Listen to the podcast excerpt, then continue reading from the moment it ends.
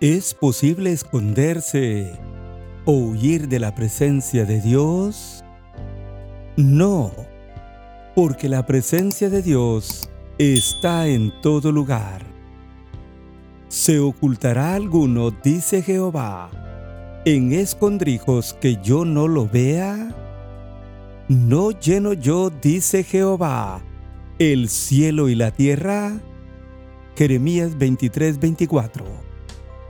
Y la verdad es que sí. La presencia de Dios llena el cielo y la tierra. Y así también lo entendió el rey David en Salmos 139 versículos 7 al 12 que dice, ¿A dónde me iré de tu espíritu? ¿Y a dónde huiré de tu presencia? Si subiere los cielos, ahí estás tú. Y si en el Seol hiciere mi estrado, he aquí, ahí tú estás. Si tomare las alas del alba y habitar en el extremo del mar, aún ahí me guiará tu mano y me asirá tu diestra. Si dijere, ciertamente las tinieblas me encubrirán, aún la noche resplandecerá alrededor de mí. Lo mismo te son las tinieblas que la luz. A Jonás parece que se le olvidó estos versos, porque Dios lo envió a un trabajo misionero y él trató de huir del Señor. ¿A dónde huir de su presencia? si Él está en todas partes. En Jonás 1, 1 al 2, vino palabra del Señor a Jonás y le dijo, Levántate y ve a Nínive, aquella gran ciudad, y pregona contra ella porque ha subido su maldad delante de mí. El Señor llama y comisiona a Jonás. La orden vino expresa del Señor y era de levantarse e ir a Nínive. Él tenía dos caminos, obedecer o desobedecer. Nínive era la capital del imperio asirio, ciudad grande y populosa. Lo malo de Nínive era que su gente era perversa. Así que el mensaje era claro. Ve y pregona contra ella, porque la maldad de Nínive había subido ante Dios. Pero Jonás desobedece a la palabra del Señor Jonás 1.3 dice, y Jonás se levantó para huir de la presencia de Jehová a Tarsis. Y pagando un pasaje, tomó una nave que iba a Tarsis para irse lejos de la presencia de Jehová. Jonás tomó una decisión infantil, porque nadie puede huir de la presencia del Señor. Jonás preparó todo para irse lejos de la presencia de Dios.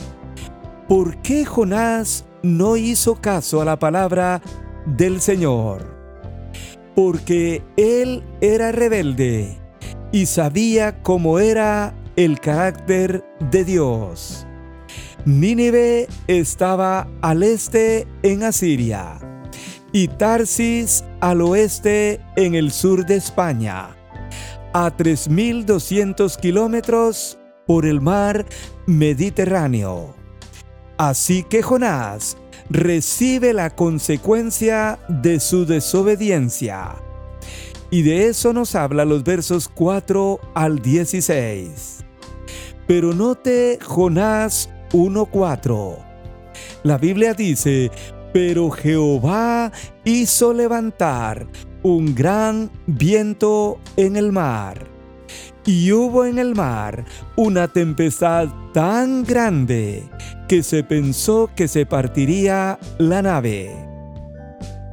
La ira de Dios se manifestó por la desobediencia de Jonás y afectó a otros. Note lo que pasó en el mar.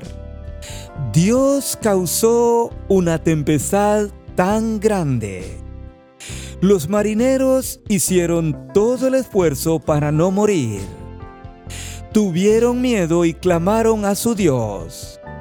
Echaron al mar los enseres que llevaban. Pero lo irónico es que Jonás dormía tranquilo mientras todos sufrían la angustia. Pero el patrón de la nave amonesta a Jonás y le dijo, ¿Qué tiene dormilón? Levántate y clama a tu Dios.